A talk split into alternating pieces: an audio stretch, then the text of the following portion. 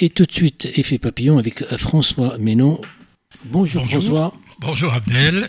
Aujourd'hui, le titre de l'émission, euh, il y a deux parties bien sûr. Il y a l'Ukraine, malheureusement, un problème, un malheur qui devient récurrent et qui risque de se prolonger dans le temps. Et ça fait déjà trois mois. Ça fait déjà trois mois. Ça fait long pour les Ukrainiens surtout. Mhm. Alors ça fait long pour tout le monde, mais ça fait surtout long pour les Ukrainiens qui, eux, sont sous les bombes, civiles et militaires. Donc si on peut, si vous, si vous pouvez nous donner un état des lieux géographiques. L'état des lieux géographiques, il est facile à faire puisque la lecture des cartes se fait facilement. On voit bien que la Russie essaie de conquérir toute la rive de la mer euh, Noire, alors qu'elle a déjà conquis toute la mer d'Azov par l'intermédiaire de la Crimée. Donc on voit bien qu'ils avancent sur cette euh, ligne littorale et qu'ils aimeraient bien pousser en passant par Odessa vers la Moldavie, donc vers la Transnistrie, où il y a une minorité russophone. Alors les Russes s'appuient toujours sur le fait qu'ils ont des minorités par-ci, par-là. Ça rappelle un peu le territoire des Sudètes avec Hitler. Et au travers de leur minorité, eh bien, ils disent bah, nos minorités russes, là, elles sont maltraitées par le pays dans lequel elles vivent. Ils aimeraient bien quand même essayer d'avoir une forme d'autonomie. C'est ce qu'ils ont fait avec le Donbass. Et après l'autonomie, bah, ils font un référendum et ils disent le référendum dit que la population aimerait être russe. Alors on va annexer le Donbass. C'est leur système actuel.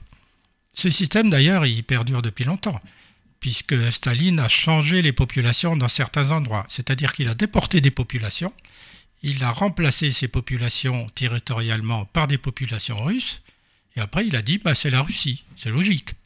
Mhm. C'est pas comme ça qu'il faut voir les choses, mais c'est logique.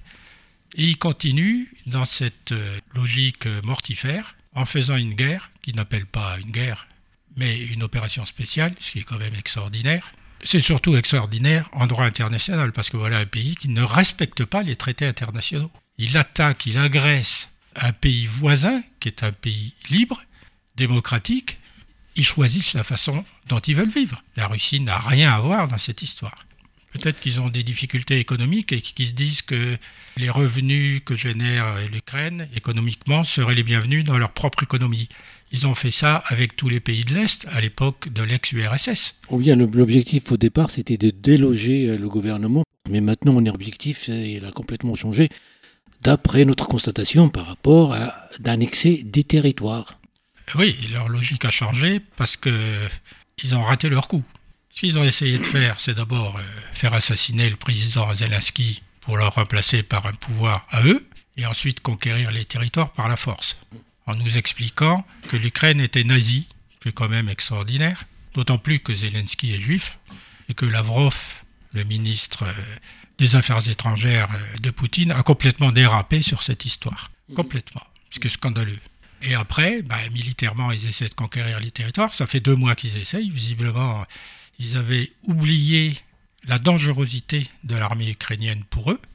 Alors de deux choses, une, ou Poutine a mal été informé par ses propres services secrets, qui n'ont pas été capables d'analyser la situation correctement, ou alors ses propres services, qu'ils soient secrets ou non, n'ont pas voulu lui dire la vérité. Les tyrans n'aiment pas beaucoup qu'on leur dise la vérité, ils aiment qu'on leur dise ce qu'ils ont envie qu'on leur dise. C'est peut-être un mélange des deux. Et il y en a certains qui ont des taupes au Kremlin et qui doivent plus ou moins cerner la vérité. On a cru fait disparaître cette guerre froide et aussi cette construction de l'Europe. Est-ce que ça n'a pas contribué aussi à, l'OTAN, l'Europe, euh, de trouver avec des blocs Est-ce que c'est plus facile? Voilà, il y a des avancées, mais maintenant on a reculé un pas en avant, deux pas en arrière. Euh, d'une certaine façon, on peut le dire comme ça. Il est évident que il y a eu une modification euh, sur les territoires dans l'Europe elle-même, et on peut considérer à juste titre que la Russie fait partie de l'Europe au moment de la chute du mur de Berlin, et donc de la fin de la guerre froide. On s'est retrouvé avec une reconstitution politique de l'Europe. Euh, tous les pays satellites ont repris leur liberté, ils sont devenus démocratiques, plus ou moins démocratiques, et l'URSS est devenue la Russie dans un territoire beaucoup plus restreint. Après, est-ce qu'il fallait garder entre euh, l'Europe euh, de l'origine, l'Europe construite de l'origine, et la Russie, des territoires qui étaient partis de Russie et qui avaient repris la liberté comme étant des territoires tampons entre l'OTAN et la Russie elle-même, pour éviter que l'OTAN soit sur les frontières de la Russie. C'est une question qu'on peut se poser. Sauf que malheureusement, la réponse, elle se fait toute seule maintenant, puisque la Russie finit par avoir des frontières avec les pays de l'OTAN. Je ne porte pas de jugement là-dessus, mais... Mais, mais ce, qui ce qui a choqué aussi la population, c'est qu'on est en 2022, au XXIe siècle. On n'a jamais pensé euh, que ça peut arriver. Oui, on a été naïf ou alors on est resté dans notre zone de confort en se disant une fois la paix acquise, ça serait définitif. Donc, à la fin de la Seconde Guerre mondiale, l'Europe s'est dit plus jamais ça, on n'aura plus jamais la guerre et on va être en paix on a oublié que les guerres se sont transportées ailleurs. Mais, en, fait, en fait, c'est une guerre qui n'est pas déclarée. Parce que lorsque les États-Unis ont attaqué l'Irak, par exemple, ah, la guerre n'a pas été déclarée. C'est une, intervention. Toujours le même, même schéma, même, même cas. Qu'est-ce que. Il y a une, autre manière de, de, résoudre les problèmes éventuellement dans le cadre de l'ONU, dans, dans, une autre institution qu'il faut créer. Il faut avoir de l'imagination? Si euh, on a créé l'ONU, et s'il y a cinq pays qui ont le droit de veto, dont la Russie, c'est bien pour essayer de maintenir la paix dans le monde. Tous les pays du monde adhèrent à l'ONU. Et c'est un cercle vicieux, puisque les cinq puissances, s'ils veulent mener une guerre, ils mettent leur veto, c'est... Bah, il est question maintenant de remettre en cause, pas de remettre en cause le veto, mais que le veto soit assorti d'une explication du veto. Il y a beaucoup de pays qui demandent ça, ce qui serait la moindre des choses.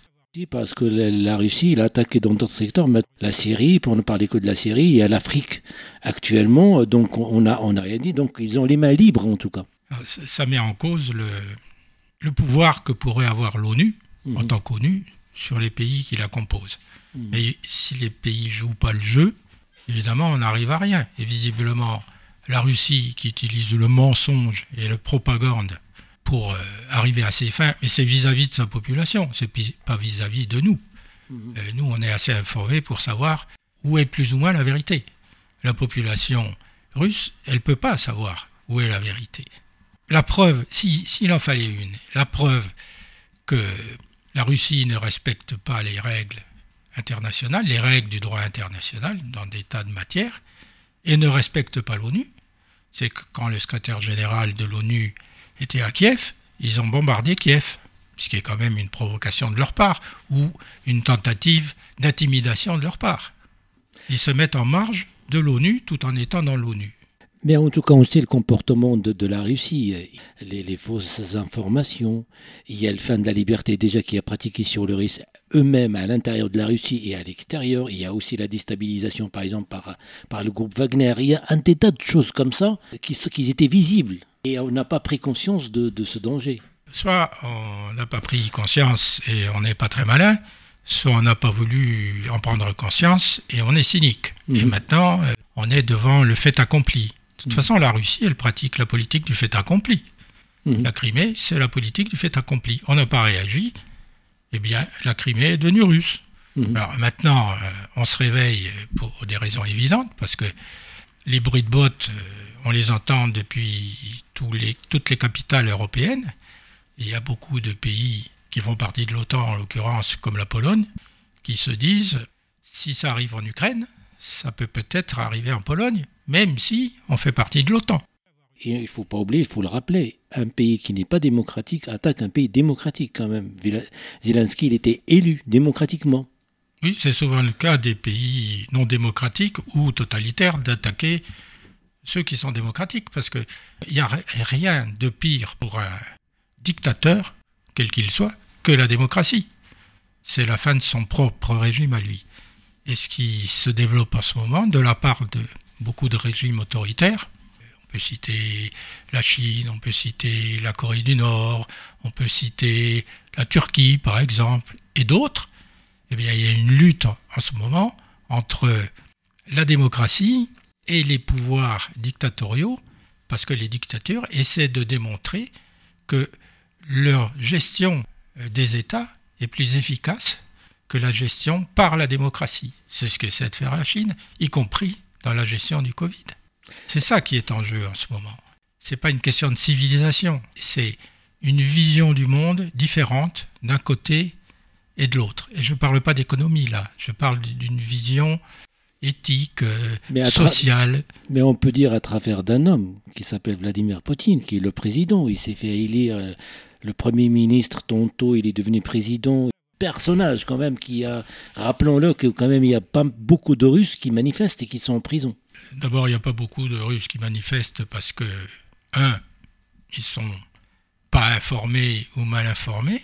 Deux, il y a une partie de la population russe qui est très âgée et qui a la nostalgie de la Russie communiste. Trois, parce que les journalistes, bah, ils sont soit en prison, soit morts, parce que la Russie pratique aussi largement l'assassinat, y compris dans d'autres pays, elle ne se gêne pas du tout. Il glisse, le régime de Poutine donne l'impression de glisser de plus en plus vers la terreur stalinienne. Alors on a appris récemment qu'ils allaient mettre des genres de commissaires politiques dans les administrations et dans les entreprises. Ils arrivent au pire du pire. Mais la population euh, russe, c'est elle qui est dans le viseur. Parce que pour se mettre au pouvoir, Poutine ne peut pas se permettre une seule opposition. Après, quel est son degré d'information? Ben, Moi, je n'en sais rien. Il faudrait interroger des spécialistes, si tant est qu'ils aient eux-mêmes l'information sur la santé de Poutine, sa santé physique et sa santé mentale. On peut en déduire tout ce qu'on veut en le regardant à la télévision, mais ça ne donne pas la clé. Après, son entourage est-ce que son entourage immédiat, par exemple son entourage militaire dans les affaires étrangères, est du même avec lui, et du même avec lui quand il est devant eux et qu'on regarde leur visage quand ils parlent, on peut aussi se poser des questions. Après, il y a les oligarques. Bah eux, c'est simple. Hein. il a créé une vraie mafia de gens dépendants de lui, auxquels il a vendu à vil prix tous les biens des Russes, tout ce que les Russes ont payé avec leur argent, c'est-à-dire les grandes entreprises, le pétrole, le gaz, c'est une mafia. D'abord, ils l'appellent le parrain. Puis tout le monde sait comment euh, Poutine a commencé euh, sa carrière. Je pense que je ne sais plus si c'était à Leningrad ou à Saint-Pétersbourg. Bon, enfin, c'est pas la question. Dans la municipalité, c'est lui qui a pris les contacts avec ces mafias russes qui sont très très puissantes et qui a créé cette espèce de, de, de race entre guillemets d'oligarques à sa botte, qui n'osent pas dire quelque chose parce qu'ils sont à sa botte, mais ces gens-là doivent savoir des choses sur bah, Poutine, et pour Poutine en sait sur eux. Bah, c'est pour ça qu'il y a des, disparitions mystérieuses. En plus, il y a des disparitions mystérieuses. Comme on ne sait pas. Cet orgueil, certitude, grandeur qui veut retrouver de la Russie. De... Donc, euh, est-ce qu'il y a de la place, euh, quelqu'un qui est bien constitué, de, de, de penser de cette manière-là? Peut toujours le penser, ça ne veut pas dire qu'on a raison. C'est sûr que Poutine a de la Russie la vision que nous-mêmes avons de la Russie éternelle, celle des grands auteurs russes, celle des grandes steppes, celle des grandes guerres que la Russie a gagnées, mais c'était il y a longtemps. Elle en a gagné, mais elle en a perdu. Par orgueil, elle en a perdu. Pendant la guerre russo-japonaise, la flotte russe s'est fait euh, démantibulé, pas d'autre mot, par les Japonais lors de la bataille de Tsushima. Tsushima, c'est une île qui est proche euh, du Japon, et de l'autre côté, il y a la Corée. la flotte russe, elle a été euh, battue à plate couture, par orgueil de la part de leur amiral, et par orgueil de la part des Russes qui pensaient qu'ils allaient gagner. Quand même, euh, dans cette guerre russo-japonaise, il y a eu 300 000 morts dans, parmi les militaires. Mhm. des deux côtés. Hein. Mhm. Donc, déjà, c'était des mauvais signes sur euh, la façon dont, la Russie voulait s'imposer sur la scène internationale. Puis maintenant, ça perdure. Mais mhm. ça perdure à une époque où les choses sont différentes. Et les choses sont différentes. Elles sont beaucoup plus dangereuses, simplement parce que euh, on nous brandit la menace nucléaire sous le nez. Les deux populations ukrainiennes et, et russes, il y a la guerre, l'effet de la guerre, sur l'économie, sur la vie des Russes et des Ukrainiens, des familles qui sont déchirées, parce que les Ukrainiens, ils ont, de la famille en Russie, et les Russes, ils ont de la famille en Ukraine. Et même ce qui est terrible, c'est que il y a leur tante russe, ils les appellent, mais ils ne donnent pas suite, ils ne veulent pas répondre, ils disent Ah, on vient vous sauver. C'est une tragédie euh, qu'on a en Europe. Le résultat sera extrêmement douloureux pour la Russie et pour l'Ukraine, pour les raisons que tu viens de dire, parce que les populations ukrainiennes et russes sont extrêmement mélangées par le mariage, tout simplement. Les Russes ont épousé des Ukrainiennes, les Ukrainiens ont épousé des Russes, ils sont très très mélangés, et tout d'un coup, ils se retrouvent avec une guerre entre eux, alors qu'ils ont toujours vécu entre eux. Et on voit bien, au travers des reportages, que la haine anti-russe monte en Ukraine, et cette haine va perdurer pendant 30 ans, 40 ans tout ça va laisser d'énormes traces sur la Russie, contrairement à ce que, pense Poutine. Ils n'auront rien gagné dans cette histoire. Même s'ils gagnent quelque chose, ils auront beaucoup plus perdu que ce qu'ils ont gagné, si tant est qu'ils gagnent quelque chose. C'est ça la tragédie, en effet. C'est que ça sépare deux populations qui étaient liées culturellement, euh, familialement, par la langue. Tout le monde parle russe en Ukraine.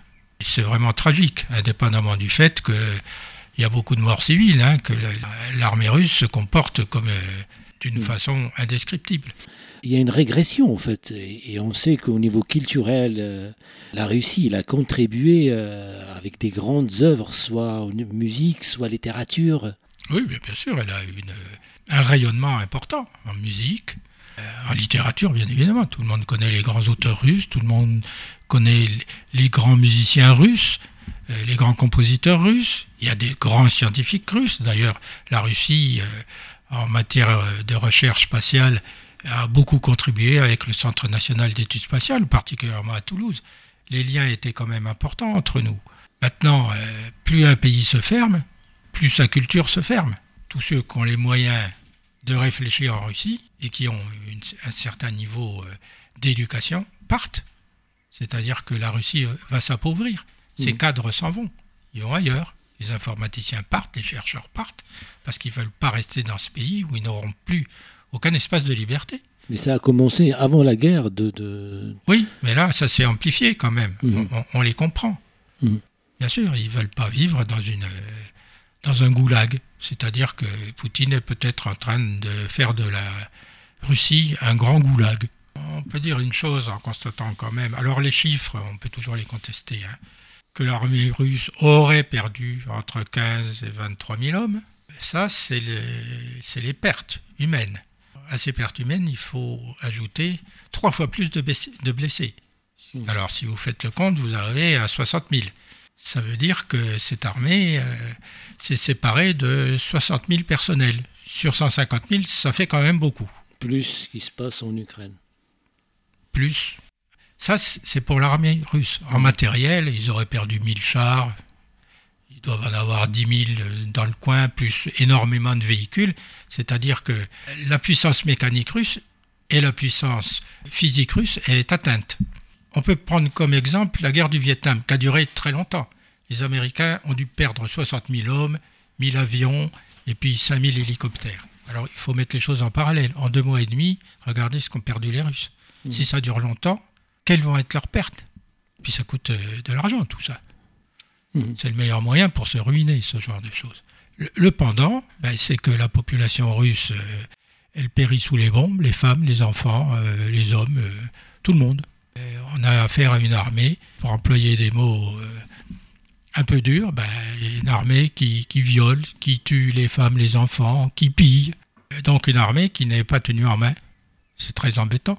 Parce que l'esprit de vengeance de l'autre côté. tout simplement, c'est leur politique, parce qu'on n'a on on pas voulu entendre ce qui s'est passé, ce qui se passe en Syrie. Tout à fait, parce que la terreur est une méthode euh, de conquête militaire aussi. C'est pas dans les gènes des armées modernes. Mais ce sont des méthodes qui sont appliquées par les supérieurs.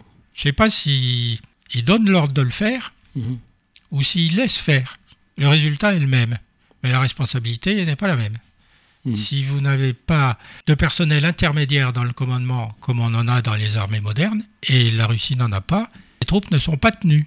Alors quand on voit les reportages, les soldats russes, eh bien, ils prennent des voitures et puis ils les envoient en Russie. Ils hmm. passent par la Biélorussie pour faire ça.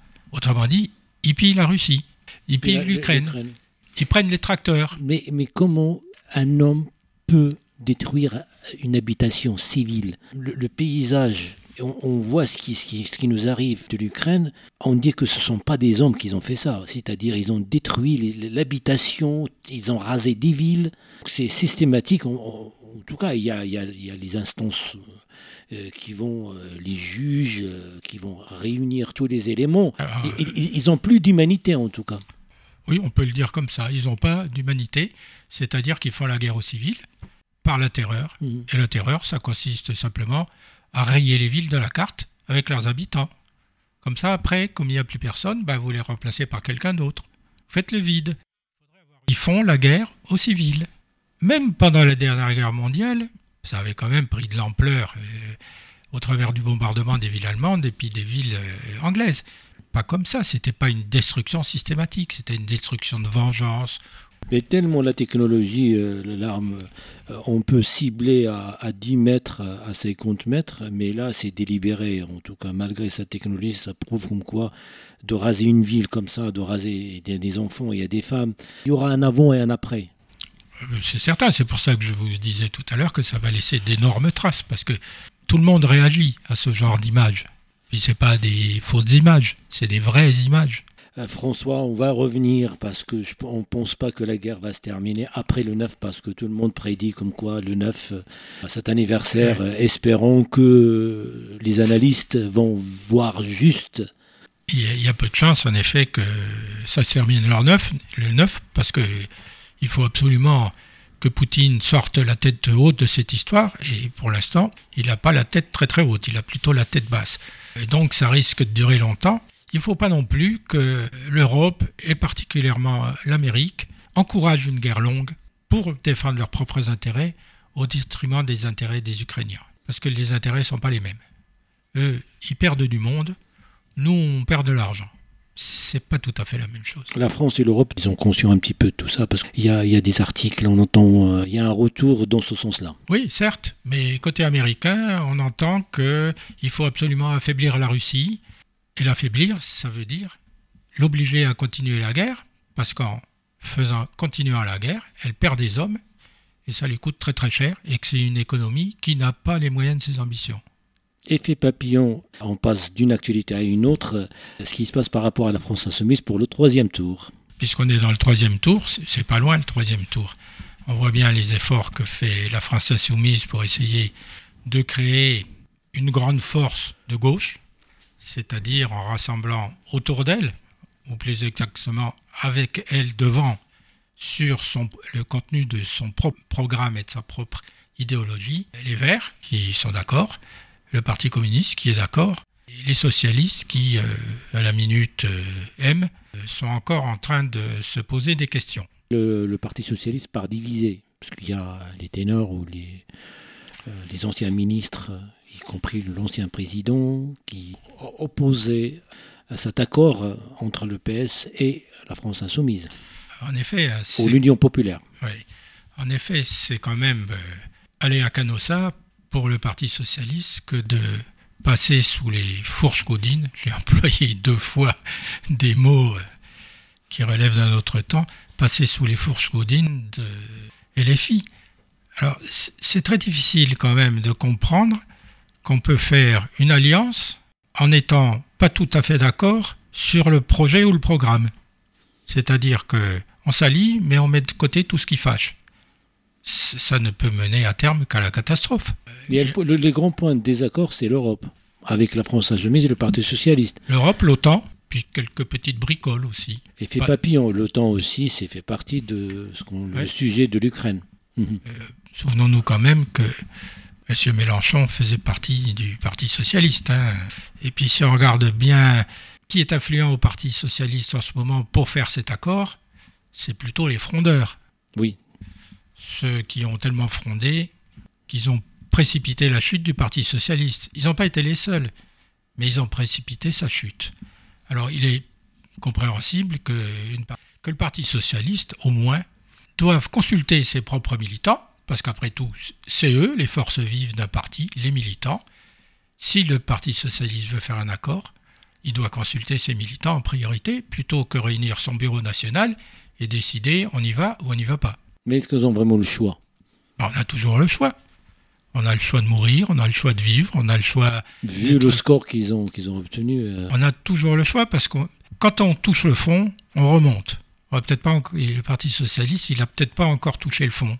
Si en plus il perd son âme, là par contre, il n'arrivera pas à remonter une nouvelle force qui s'appellera peut-être pas Parti socialiste ou autrement. Et le retour que, que vous avez, qu'on a en Indre-et-Loire par exemple, les figures de. Je crois que au sein du Parti socialiste, les lignes qui traversent le Parti socialiste au niveau national à ce moment, elles traversent les constitutions locales. Le Parti socialiste, ça n'a jamais été, il n'a jamais été homogène. Au contraire, il a été extrêmement hétérogène. C'est ça qui a fait sa force, certainement. C'est-à-dire la force de se rassembler alors qu'on n'a pas tout à fait les mêmes idées. Mais il faut ne pas avoir tout à fait les mêmes idées parce que si on a des idées totalement opposées, finalement, on n'a rien à faire ensemble. Euh, cette union, on va, soit il va fonctionner, soit pas. On va lui consacrer un petit peu de temps pour expliquer un petit peu les désaccords entre les partis euh, et comment ça va se passer pour la semaine prochaine. Merci François. Tout à fait. Effet papillon. Effet papillon, battez des ailes avec nous. Vous verrez quelle est l'influence de vos battements d'ailes. Au revoir.